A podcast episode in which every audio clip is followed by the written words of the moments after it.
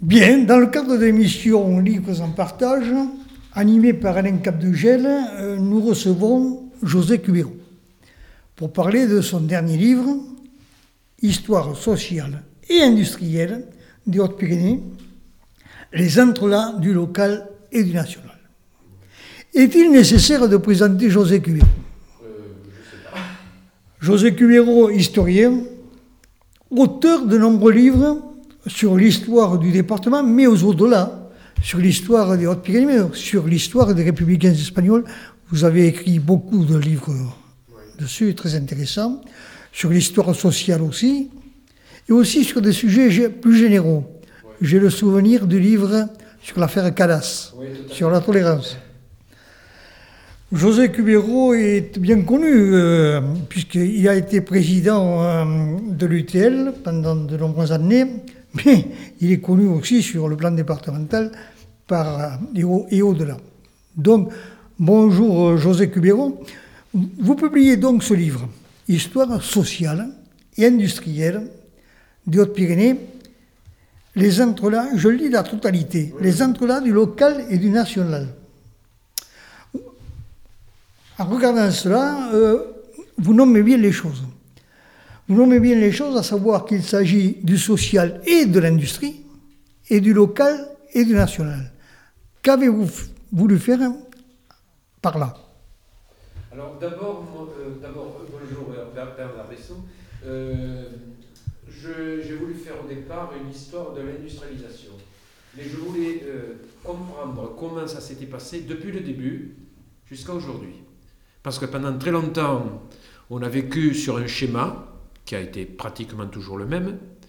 Et puis, dans la dernière période, il y a eu quand même un changement qui a été traumatisant et qui a été en même temps, je dirais, significatif et porteur peut-être de certains espoirs pour l'avenir. Mais l'avenir, je ne le connais pas. Il ne m'appartient pas. Bon, alors, euh, c'est vrai qu'il y a eu un, un euh, constant entre le local et le national. Euh, les grands groupes, enfin, les grands groupes avaient souvent des filiales qui se trouvaient dans le département des Hautes-Pyrénées. Et bien entendu, ces filiales dépendaient de la stratégie des grands groupes. Et lorsque certaines entreprises ont été sacrifiées, ben parce que moi je, je pense qu'elles ont été sacrifiées, elles ont été sacrifiées à la stratégie globale de ces groupes. Donc il y a eu constamment, dans l'histoire de l'industrialisation, euh, je dirais, une relation, ce que j'ai appelé les entrelacs, entre le local et le national. Le national est toujours là. Quand on creuse un petit peu, il est toujours là. Mais on a, l'impression que ce sont les Hautes-Pyrénées seulement qui sont concernées. Erreur profonde. C'est les Hautes-Pyrénées, mais c'est aussi au niveau national que les choses se, jouent. Ben, il y a des exemples qui sont nombreux. Par exemple, certaines entreprises qui disparaissent la société de euh, matériel de forage, ou la Serraver, qui est intégrée dans le groupe, la CGE, ah, la, Confédération Générale Électrique. voilà. Mais il y a d'autres exemples, bien entendu. Euh, j'ai été étonné parce que lorsque on a construit euh, le barrage de Pranière et que, que, que, l'EDF a, a, commencé à équiper la montagne, enfin, a continué à équiper la montagne après la Seconde Guerre mondiale, j'étais frappé de voir que l'EDF s'était adressé à des groupes nationaux qui avait fait de la sous-traitance avec des groupes très connus au niveau local, comme le groupe Gallego, Col, etc., ou Mire. Donc il y a toujours ces entre-là. Ici, on revient, José Cubero, euh, parce que, de toute façon, euh, je crois que c'est Ferdinand Foch qui a écrit ça un jour. Il a écrit Un peuple sans, sans, sans passé est un peuple sans avenir. Un peuple qui ne se souvient pas, c'est un peuple sans, sans devenir. Si on prend l'histoire de l'industrialisation des Hautes-Pyrénées, à partir de quand cette industrialisation a-t-elle commencé? Ah, Alors là, bon, euh, disons que la création de l'arsenal a été emblématique. C'est 1870-71. En, même temps, c'est une période de transition entre le Second Empire et la Troisième République. La Troisième République a été proclamée le 4 septembre 1870. Euh, donc, il y a eu une première industrialisation. Ensuite, il y a eu une seconde industrialisation. C'était la Grande Guerre, la Première Guerre mondiale, où il y avait des industries de défense nationale. Il y en avait quand même 34 dans le département et dans les, dans les trois arrondissements. Mais la véritable industrialisation, où il y a eu une véritable chaîne économique qui s'est créée, c'est, je crois, le début des années 20. Alors cela m'entraîne à parler des, des sources, parce qu'il y a eu une, une, une, thèse monumentale euh, de, Louis Laspal, qui a euh, étudié Tarbes dans l'entre-deux-guerres. Dans l'entre-deux-guerres. Moi, j'ai utilisé aussi en complément les, rapports des préfets. Et puis ensuite, bien entendu, euh, j'avais quand même travaillé sur la Première Guerre mondiale, la Seconde Guerre mondiale, que j'ai un petit peu recyclé dans cette industrialisation, puisque ça en fait partie. Je ne me voyais pas faire l'impasse sur la Première Guerre mondiale et la Seconde Guerre mondiale, parce que des choses importantes se sont jouées d'un point de vue social, même si ce n'est pas forcément économique. Puis après, il y a tous les articles universitaires qui ont paru, et puis après, il y a la presse locale. Donc, euh, euh, voilà, il y a ces entre-là qui sont constants et cette histoire qui euh, apparaît en cherchant des sources diverses et en les croisant, en les comparant, etc. Ce qui est frappant à la lecture de beaucoup de sujets, mais au début de, votre livre, c'est euh, la mise à disposition des petites entreprises locales, y compris le petit atelier, à la disposition de l'armement euh, de la France pour la, pendant la Première Guerre mondiale. ça, ça m'a frappé. Ah oui, mais... Euh, on parle de gâches, on parle de... etc. Euh. Oui, disons que moi j'ai eu une chance, c'est de tomber aux archives départementales sur ce qu'on appelle les papiers militaires. Donc j'ai consulté tous les papiers militaires de cette période-là. Et effectivement, j'ai pris conscience véritablement que pendant ce qu'on appelait la Grande Guerre à l'époque, on ne parlait pas de guerre mondiale, la Grande Guerre, euh, il y avait effectivement euh, des industries de la défense nationale qui s'étaient créées partout dans le département. Mais attention, hein, c'était sur essentiellement, pas uniquement, mais essentiellement des industries qui produisaient des obus. On produisait des munitions. Donc euh, il y avait 34 entreprises dans, dans, le département. Et Tarbes avait un arsenal. Il y avait les établissements de gâches, qui faisait des selles. Des selles pour quoi faire ben pour, euh, pour les canons de 75. Parce qu'il y avait une artillerie légère. L'état-major ne, ne, pensait au, au départ que c'était l'artillerie légère qui jouerait un rôle important, ne pensait pas du tout à l'artillerie lourde, qui va jouer un rôle essentiel par la suite. Et donc il fallait des chevaux pour tirer. Et Tarbes produisait des chevaux. Voilà. voilà. Et Tarbes est devenu un complexe, alors je, euh, je recycle une expression qui vient d'ailleurs, un, complexe militaro-industriel.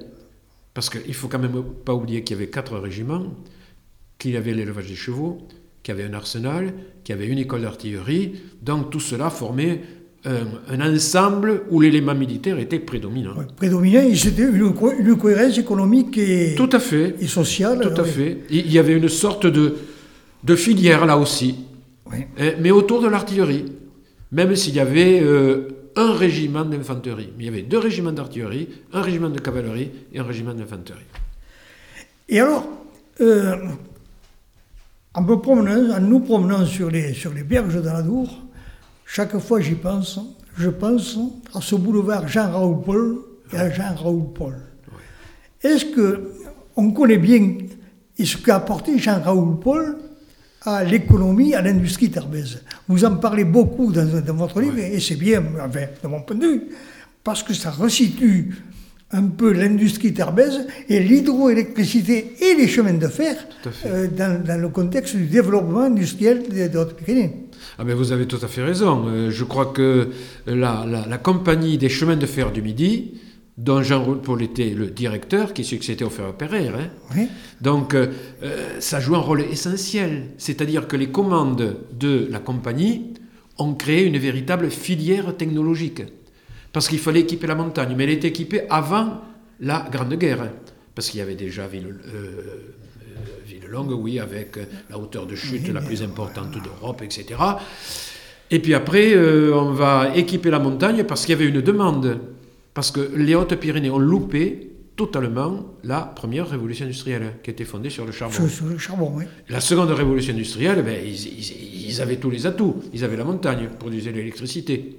Donc on a utilisé comme source d'énergie l'électricité. Et la compagnie des chemins de fer du Midi euh, a, euh, euh, en voulant équiper la montagne, en, ayant besoin d'électricité, euh, a favorisé la création de turbines d'alternateurs, mais de conduites forcées, de pylônes, et puis aux constructions électriques de France qui se sont installées à ce moment-là, de locomotives, les fameuses bébés. Oui. Hein. Et donc, euh, voilà, il y avait un effet d'entraînement qui a été créé par la Compagnie des chemins de fer du Midi. Il faut rajouter, euh, et vous en parlez aussi dans votre livre, Soulet, euh, euh, Soulet à Bagnères, Tout à fait. euh, qui était au départ, je crois, une, entreprise de menuiserie, non? C'est ça, F- faisait des chars agricoles en bois et qui s'est reconverti à partir des commandes de la Compagnie du Midi en faisant des wagons. Elle a produit beaucoup de wagons, des tramways aussi.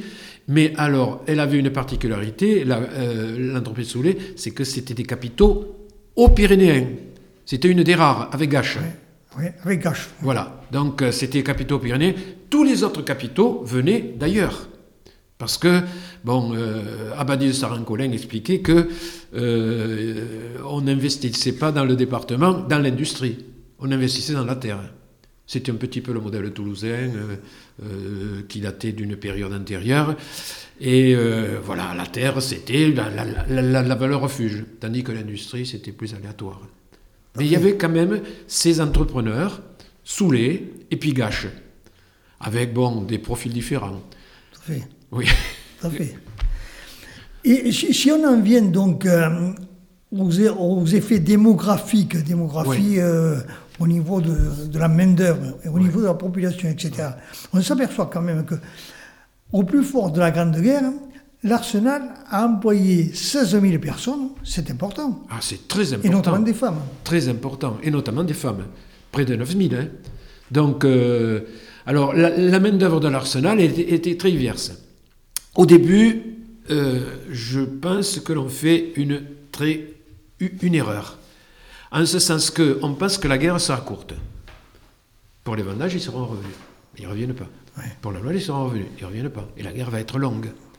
Donc on pense que la guerre sera courte et euh, on mobilise des ouvriers qualifiés de l'arsenal. Et tout à coup, on se rend compte, pa- parce qu'on a des réserves, on a des réserves d'obus. On dit on a suffisamment de réserves. Et on se rend compte très vite qu'on manque de main-d'œuvre. Et on engage à tout va.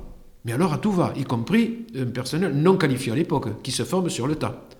Mais on engage un, euh, des, des affectés spéciaux, ce sont des ouvriers qui sont mobilisés sur place, ce qu'on appelle les ouvriers militaires.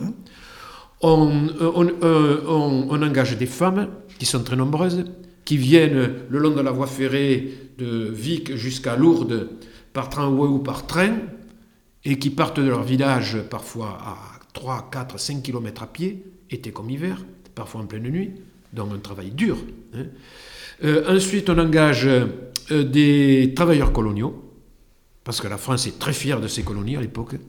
Donc, on engage des travailleurs coloniaux. On dit des anamites, mais ce sont des Vietnamiens. Voilà, mais ce sont des Vietnamiens. en fait. Et, et des Malgaches. Et puis, euh, ben, les femmes, les travailleurs coloniaux, euh, les, les affectés spéciaux et quelques étrangers. Bon, il n'y en a pas beaucoup, il y a quelques Belges qui sont en- engagés. Parce que c'est un établissement militaire. hein. Et parce que normalement, il faut être français, de nationalité française. Voilà. Et donc, 16 000 personnes, c'est considérable. Seulement, un drame se produit. C'est qu'on retire à Tarbes la production, à l'Arsenal, la production de l'obus 75, qui est moins cher que dans les autres arsenaux. Mais seulement, il y a un inconvénient majeur, c'est qu'on n'a pas de wagon.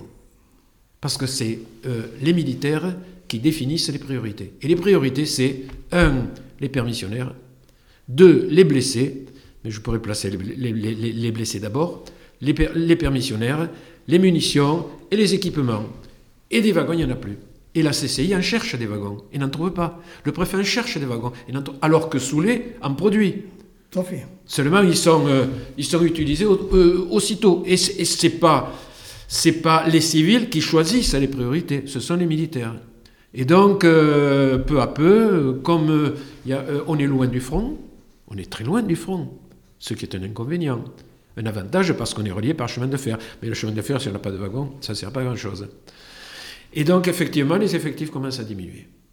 Et euh, à la fin de la guerre, il y a à peu près 14 000 personnes qui travaillent à l'arsenal, peut-être moins, peut-être 13 000. On n'a pas de chiffre précis. Et on accorde des permissions puisque c'est personnel sous autorité militaire. C'est un colonel qui dirige l'arsenal. Et donc, peu à peu, les effectifs baissent, baissent, baissent. Et puis, lorsque la paix revient, il y a 2500 personnes qui travaillent à l'arsenal, comme c'était le cas avant la guerre.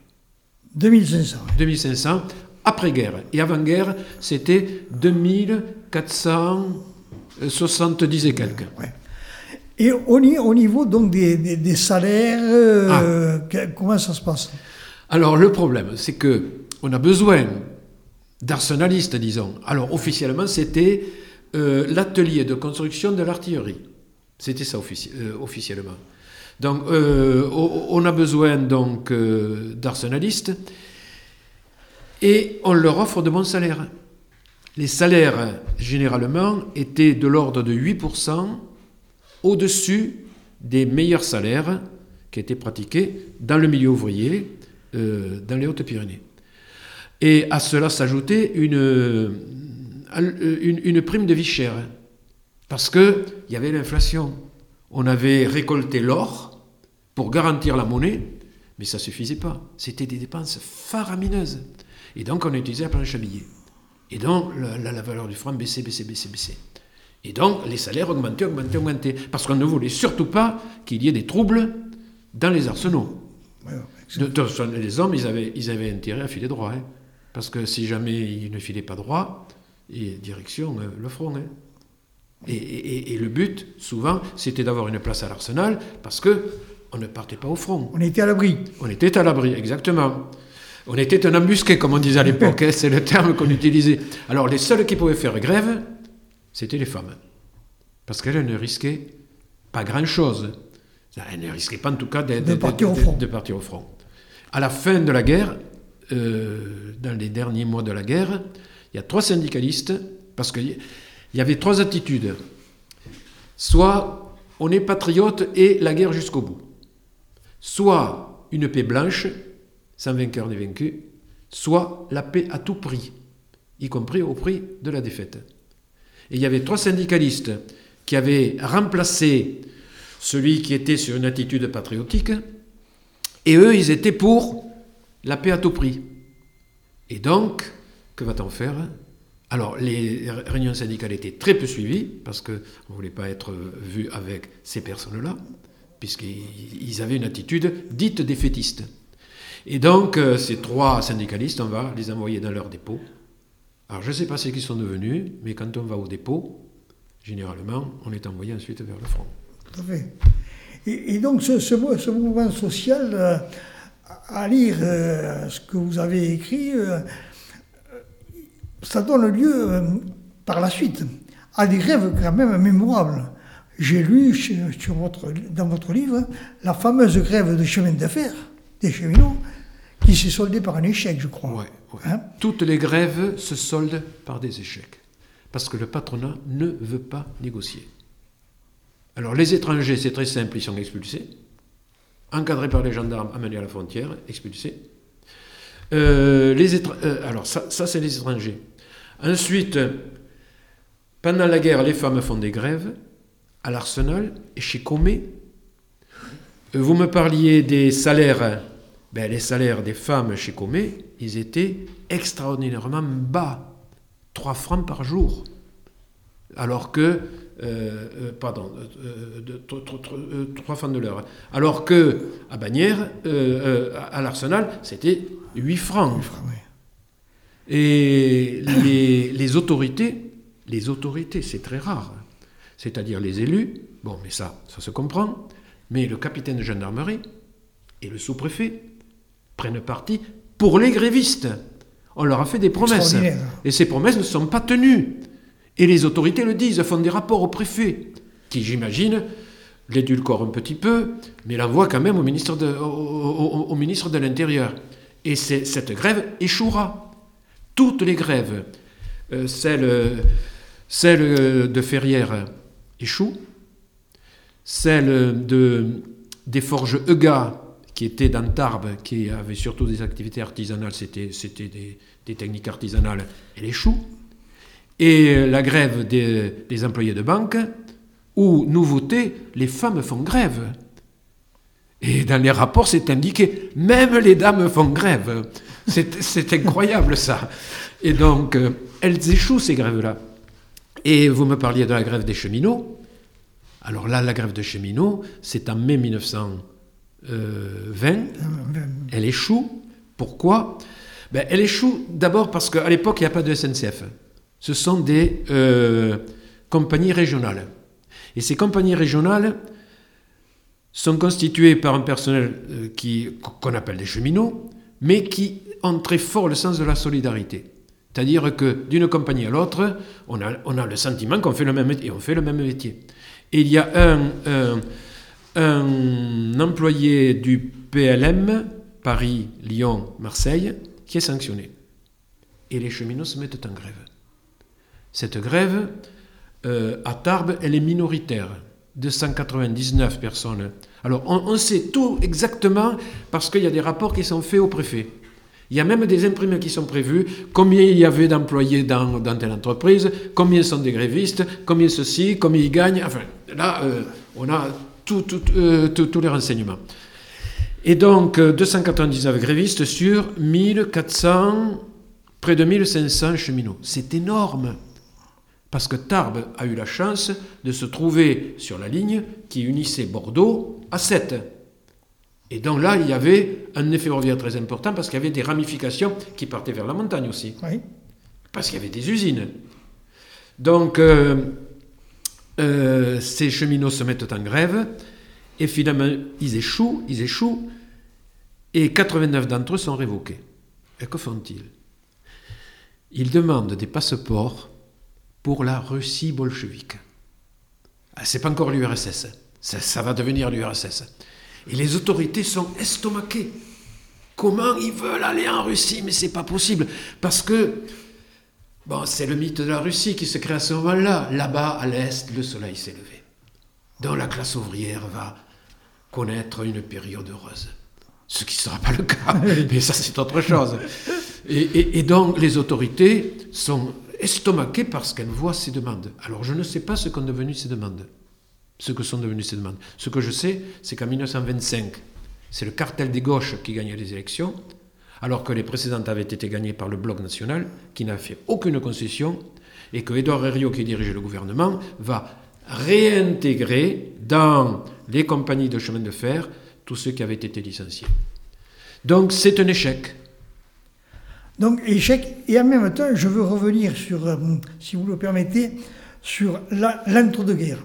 Oui si je vous ai bien lu, oui. vous me rectifierez si je Oui, me oui. trompe, euh, c'est une, une conversion qui est réussie. On est passé euh, des industries d'armement à euh, des industries civiles. Tout à fait. Et ça, ça m'a interrogé, puisque, vous le savez, j'ai réfléchi beaucoup au, au devenir funeste de l'Arsenal. Ouais, Là, ouais, ça a été une, ouais. une conversion réussie. Bon, euh, il, y a, deux entreprises qui, se sont reconverties. Alors, il y en a une qui était euh, à Pierrefitte, qui était la norvégienne de l'azote, qui avait pour euh, objectif de faire des explosifs, faisait de la nitroglycérine. Mais lorsque, bon, elle a fonctionné quelque temps, euh, elle a eu beaucoup de problèmes pour recruter de la main-d'œuvre, parce que la main-d'œuvre qualifiée était relativement rare dans les Hautes-Pyrénées. Les Hautes-Pyrénées étaient un pays d'agriculteurs, de paysans, comme on disait à l'époque. Et donc, euh, ça a été reconverti et c'est devenu une, usine qui produisait des engrais, des engrais pour les agriculteurs.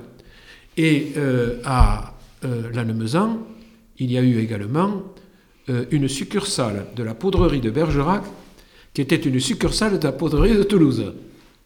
Et donc, on a fait une poudrerie. Et elle n'était pas achevée à la fin de la guerre. Foch est passé en, train par là, et tous les soldats étaient au garde à vous le long de la voie pour le saluer. Mais c'était pas terminé, c'était en voie d'achèvement. Et cette usine, qui va devenir la SPA, ce que les Lannemezanais ont appelé le cantonnement, puisqu'il y avait des logements pour des ouvriers qui s'installeraient là, qui étaient, prévus des ouvriers, des ouvriers militaires, c'est-à-dire des affectés spéciaux. Eh bien, cette usine est vendue. Elle est vendue et elle devient la SPA, la Société des produits azotés. Donc là aussi, on fait des engrais. Seulement, Alors je continue sur, sur les paysans parce qu'il y a, après la guerre, de très bonnes récoltes. Et grâce aux engrais, mais de très bonnes récoltes. Seulement, de très bonnes récoltes, euh, la, la, loi de l'offre et de la demande, les prix baissent. Que font les agriculteurs? Ils réagissent en produisant davantage. Les prix baissent encore. Alors là, ils ont compris. Ils ont compris, c'est une crise des ciseaux. C'est-à-dire qu'ils vendent des produits agricoles dont les prix baissent, ils achètent des produits industriels dont les prix montent. Alors que, se passe-t-il? Eh bien, ils n'achètent plus d'engrais. Et comme ils n'achètent plus d'engrais, les usines qui produisent des engrais et qui utilisaient comme source d'énergie l'électricité, ben, n'ont plus besoin d'autant d'électricité. Et comme en montagne, c'était des barrages qui produisaient l'électricité, on arrête la construction de barrages. Donc, la crise arrive par l'agriculture touche l'industrie, toute cette chaîne économique qui s'était créée à partir de, des initiatives de la Compagnie des chemins de fer du Midi, tout cela s'arrête peu à peu. Il faut quand même savoir que euh, au plus profond de la crise, c'est 20 à 25% de la production à moins dans les Hautes-Pyrénées. C'est considérable. C'est plus qu'aujourd'hui. Hein. C'est plus qu'aujourd'hui avec la pandémie. Et parlez-nous alors, euh, parlez des, engrais, etc., des, des vallées. Et l'aluminium alors Ah, l'aluminium. alors, euh, l'aluminium, c'est une des premières industries que l'on crée dans le département. C'est en 1906. Et c'est à Bayred que, grâce à l'électricité, ben, on fait les premières productions d'aluminium. Mais, mais ben, ce n'est pas très satisfaisant, la productivité n'est pas suffisante. Alors très vite, Bayred se euh, spécialise dans le corindon. Le corindon est un abrasif extrêmement puissant qui sert à beaucoup de choses, qui a servi par exemple dans les composants de, de, de, de la céramique à une certaine époque. Donc c'est un abrasif à, des usages divers. Et puis euh, à l'Almezan, euh, on fait aussi de l'aluminium parce qu'on est à côté de la montagne. Donc des usines s'installent d'aluminium, aussi bien à Bayred qu'à l'Almezan. Mais là, c'est plutôt Péchiné qui s'installe. Parce qu'ensuite, ça va basculer, et ça bascule au moment de la Seconde Guerre mondiale. Parce que euh, l'Italie est fasciste, alliée de l'Allemagne nazie. Et euh, les productions d'aluminium sont vulnérables, puisque l'Italie est juste à côté. Alors, on les envoie à l'Almezan. Et là, à l'Almezan, c'est Ugine qui s'installe. Et donc, vous avez l'aluminium qui se développe à ce moment-là avec, euh, je dirais, une, production très importante, avec des lingots, des lingots, des, des tôles, des, des, barres en aluminium pur, avec un, avec un, euh, laboratoire qui vérifie la pureté du métal, etc. etc. Donc effectivement, Bayred et l'Almezan, au départ, c'est l'aluminium. Puis ensuite, ça se, euh, ça se diversifie, bien entendu. Et alors, euh, au fur et à mesure que se développe cette industrialisation dans le département des Hautes-Pyrénées, on a parlé, je reviens aux, mouvements sociaux. Oui. 1895, euh, je crois, création de la CGT. Oui. Et puis, euh, ce mouvement, d'après ce que j'ai lu et, et d'après mes informations, se développe fort syndicalisme avec des dirigeants syndicaux, mais y compris avec les scissions à l'intérieur de la CGT, entre la CGT et la CGTU. Euh, C'est ça. Comment ça se passe ici? Et y, compris, pardon, y compris avec la création du Parti communiste, euh, et, tout ça, ça, fait partie de cette histoire-là. Ah, tout à fait, tout à fait. Euh, alors, jusqu'au congrès de Tours, décembre 1920, il n'y a pas de Parti communiste. Il n'existe pas. C'était la SFIO la SFIO, qui avait été créée en 1905. Euh, et donc, euh, il n'y avait pas de communistes, mais la révolution bolchevique avait eu lieu. Oui. Et là-bas, à l'Est, le soleil s'était levé. Tout à fait. Et la SFIO organise un grand congrès pour savoir si elle adhère ou non à la SFIC, section française de l'international communiste. Et les socialistes se réunissent en congrès à Tours et à une majorité nette, ils choisissent d'adhérer à la troisième internationale, c'est-à-dire la SFIC. Et ils acceptent les 21 conditions proposées par Moscou. Et parmi ces conditions, ben, il y en a euh, plusieurs qui sont, qui sont importantes, bien entendu, mais il y en a une qui est essentielle, c'est que les communistes forment une sorte de grand parti transnational, mais dont la direction se trouve à Moscou. Et ils acceptent d'obéir aux directives d'un international, qui bien entendu est dirigé par ceux qui vont devenir des soviétiques. Mais il y a une scission qui se fait. Et dans le département, les chiffres disent qu'il y a 250 adhérents à la SFIO. Je pense que c'est un petit peu exagéré, comme c'est souvent exagéré dans les partis politiques. Euh, donc c'est un peu exagéré. Mais une majorité adhère à la SFIC. Une minorité reste à la SFIO. Comme dit Léon Blum, euh, nous garderons la vieille maison. Mais c'est une minorité. Et donc euh, la SFIC est majoritaire, mais peu à peu, comme elle mène une politique que je trouve suicidaire, c'est-à-dire classe contre classe. C'est-à-dire les ouvriers ne font pas d'alliance avec les bourgeois ou les petits bourgeois ou ceux qui pourraient se rallier à eux. C'est entre ouvriers. Et donc, classe contre classe, le Parti communiste, qui n'est pas le Parti communiste français, hein. le Parti communiste français, c'est pendant la Seconde Guerre mondiale. Donc, euh, euh, le, Parti communiste euh, voit un déclin de ses effectifs au niveau national et au niveau local. Et peu à peu, la SFIO reprend le dessus au niveau des effectifs.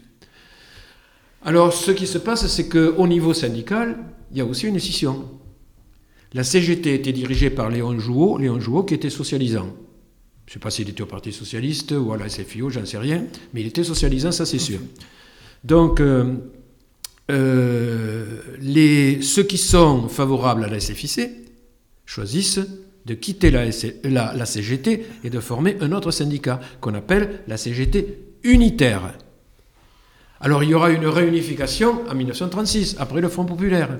Mais entre-temps, il y a une grève qui est dirigée aux établissements Gache, aux Forges et Ateliers des Pyrénées, euh, euh, Forges et Ateliers, oui, Forges et Ateliers des Pyrénées, au FAP, donc euh, dirigée par la CGTU et les communistes. Parce qu'il y a osmose entre eux. Les militants communistes sont à la CGTU. Il y a, il y a quelques sympathisants en plus, bon, mais il n'y a plus que de la porosité. Oui, absolument. Et alors, dans les affiches, parce qu'elles sont aux archives, c'est les, affiches euh, de, cette grève.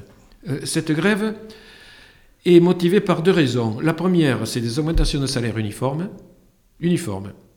Et la seconde raison, c'est de participer à une journée internationale organisée par les communistes. Donc il y a un petit peu confusion des genres. Et il y a des affiches qui sont signées par le Parti communiste par la cellule et qui soutient la grève et qui parle de la grève. Il y a, il, y a des traits qui sont distribués, non aux assurances sociales. J'ai vu ça. Ben, c'est quelque chose d'étonnant aujourd'hui. Alors qu'aujourd'hui, euh, les syndicats revendiquent au contraire une bonne protection sociale, bien entendu. Et, cette grève, bon, au début, elle est très calme, mais euh, le gouvernement va utiliser tous les moyens pour la faire échouer. Alors, les, effectifs des grévistes montent, montent, montent, et puis à partir d'un certain moment, ils commencent à descendre, descendre, descendre. La, la, la réponse de Gache, c'est toujours la même. Nous embauchons. Un ouvrier qui se met en grève rompt l'accord qui le liait à son patron. C'est un accord individuel. Il n'y a pas de convention collective. Donc il a rompu cet accord. Et donc il n'est plus salarié de l'entreprise. Donc quelqu'un qui est en grève se retire de l'entreprise. Et Gache dit, nous embauchons, donc vous êtes en grève, mais venez, on vous embauchera à nouveau. Euh, il y a même en, 1932, je crois, euh, un représentant syndical qui va rencontrer euh, le patron de, de l'Alstom. Et, il, il, apporte les revendications des ouvriers, on lui dit, monsieur, on vous reçoit à titre individuel. Et à la fin de l'entretien, on l'écoute, mais on le licencie.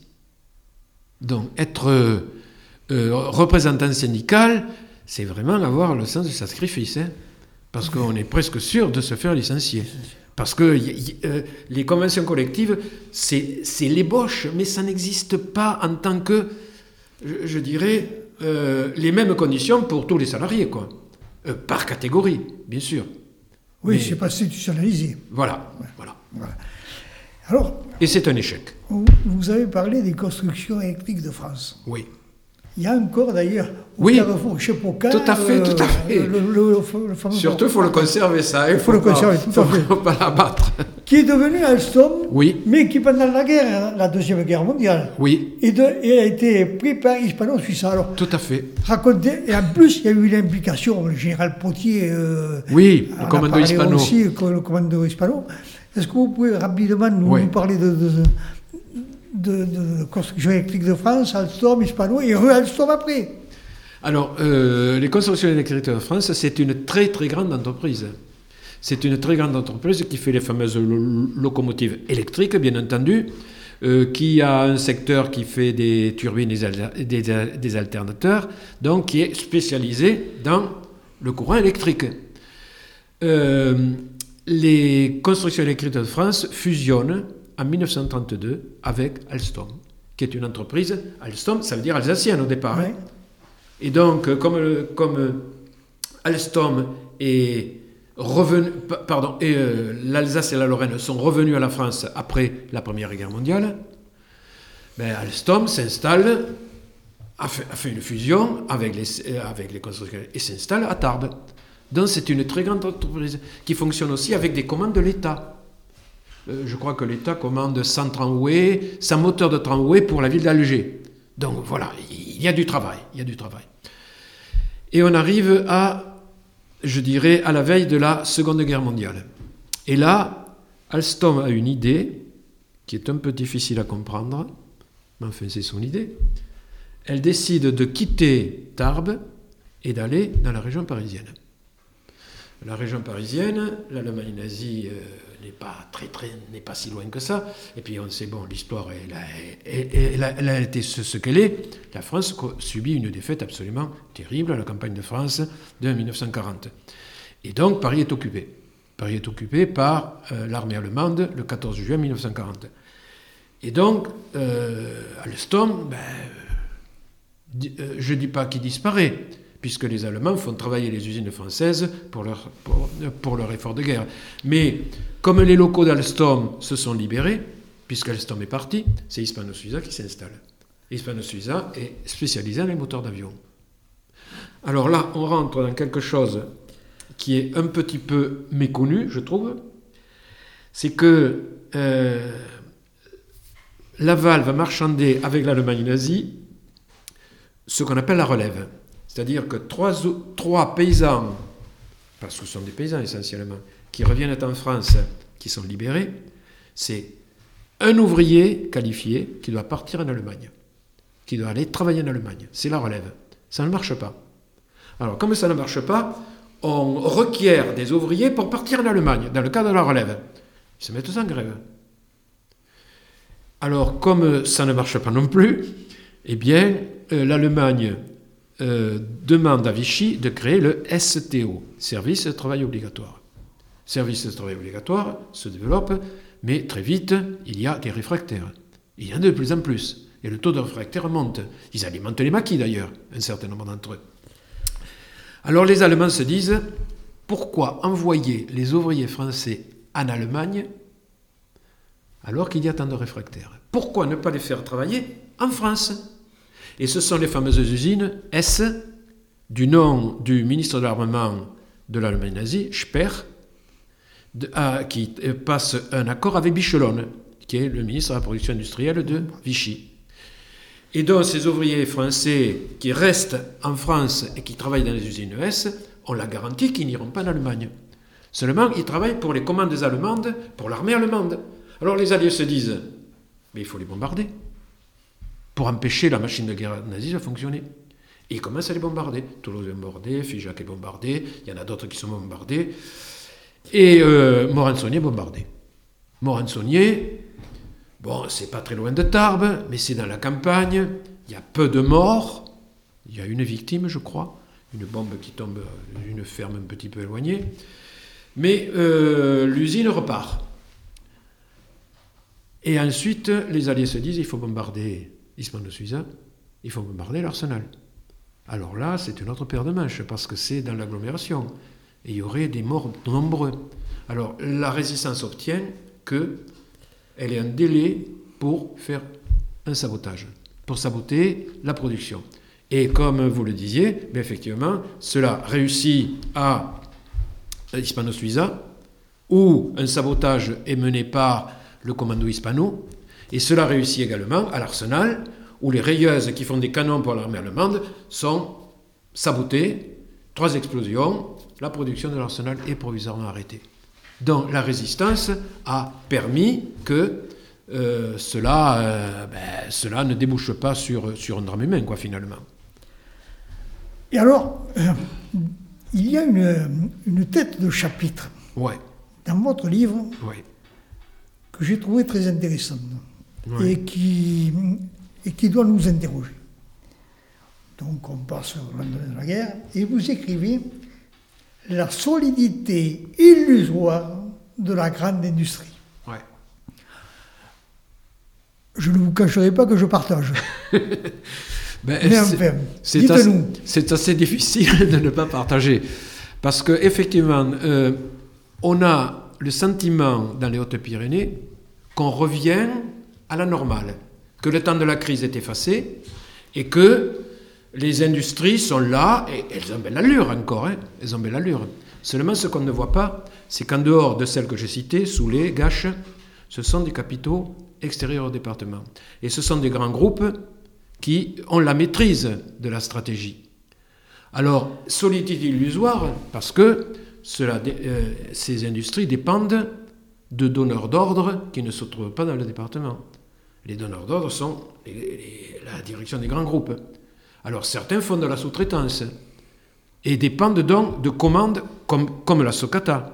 La, la, Socata qui va mettre au point l'avion d'affaires de tourisme, qui est, on a dit, la rose du ciel. Oui.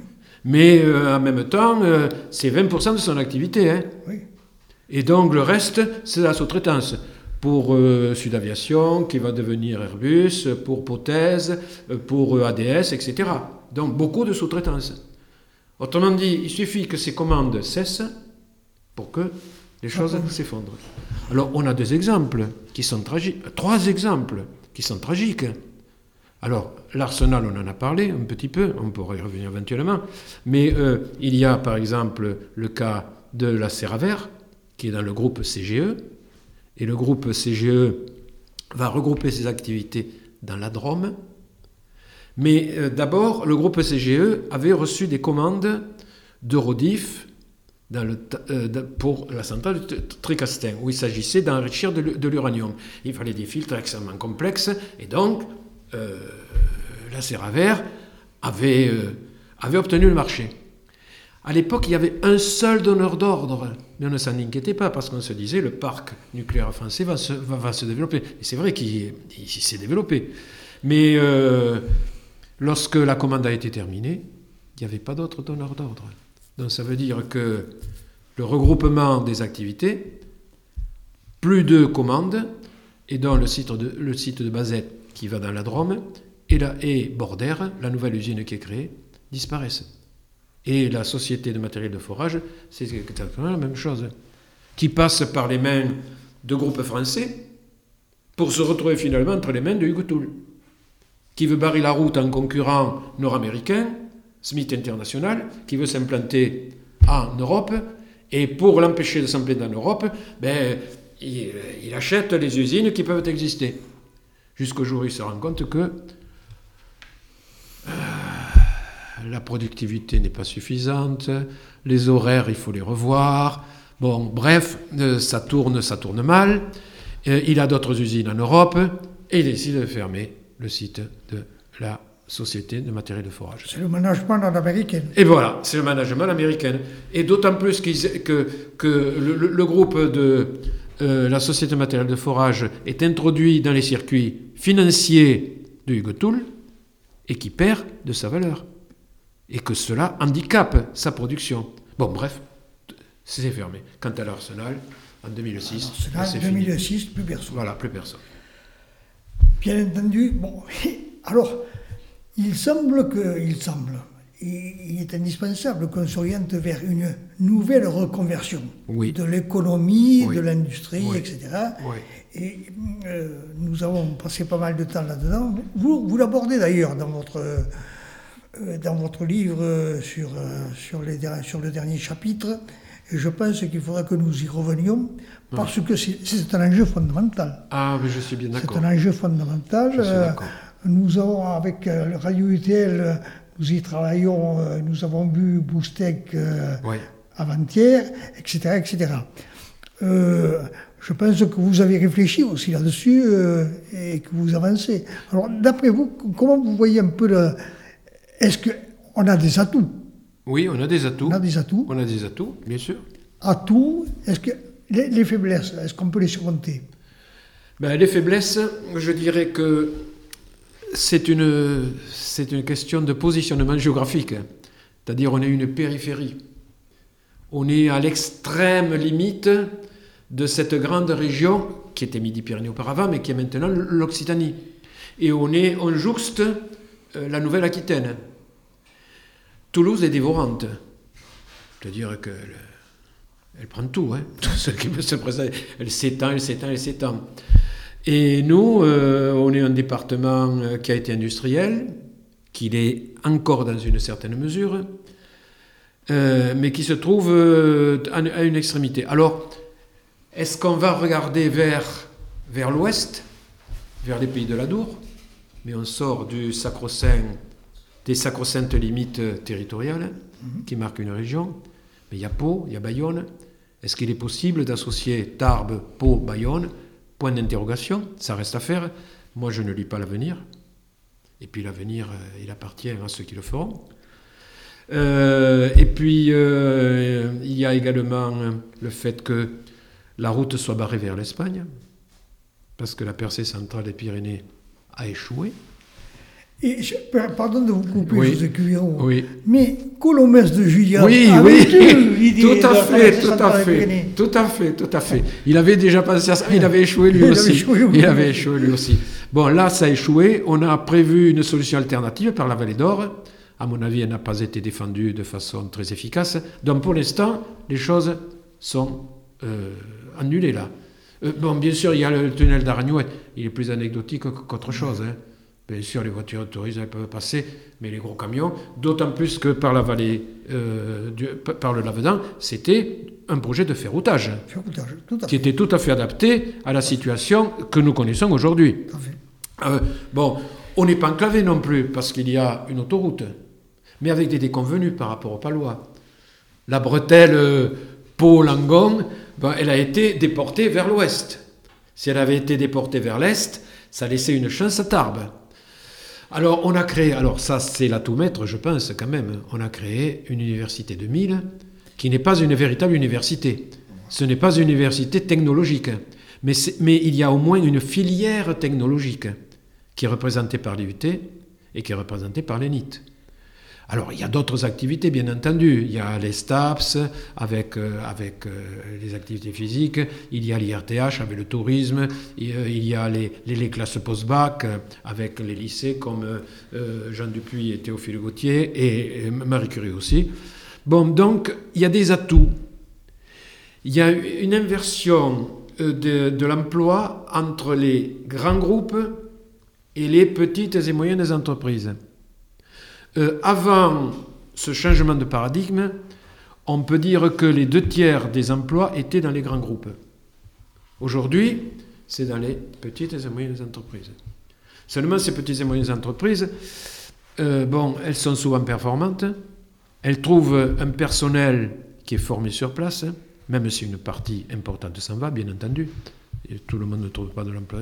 Donc, je dirais que la balle est dans le camp de ceux qui gère ces petites et moyennes entreprises, avec une association entre la recherche et le développement, puisqu'elle tire profit de tout cela. Donc, euh, je pense qu'aujourd'hui, on est dans la moyenne nationale, à peu près, pour l'emploi industriel, à peu près. À peu près, oui. Euh, et que euh, cette université de Mille par la formation des- du personnel à l'IUT et à l'ENIT, donne une nouvelle chance. Je l'espère, je le souhaite. Mais bon, euh, encore une fois, moi je ne suis que moi. C'est-à-dire pas grand-chose. Oui, nous, le souhaitons tous, José Cubero. En tous les cas, merci euh, de cet entretien qui a été riche euh, au niveau de son contenu et qui donne, je crois, envie aux auditeurs de lire ce livre, Histoire sociale industrielle de les entrelacs du local et du national. Oui, Mais je pense, José Cubero, euh, sans trop m'avancer, que la réflexion que vous avez menée à travers ce, ce livre mérite d'autres développements. Sous quelle forme il faudra les envisager Ce n'est pas à moi de décider, euh, vous, vous verrez avec, euh, avec les différents interlocuteurs, mais je pense que ça serait nécessaire pour la connaissance, euh, pour l'information, je dirais même presque l'éducation. oui, tout à fait. L'éducation. L'éducation aussi. Euh, de connaître cela pour mieux se projeter à l'avenir et ne pas commettre les erreurs qui ont été commises jusqu'à maintenant. Absolument. En tous les cas, merci José Cubero et ce livre donc est édité aux éditions Kern. C'est moi qui vous remercie. Merci José.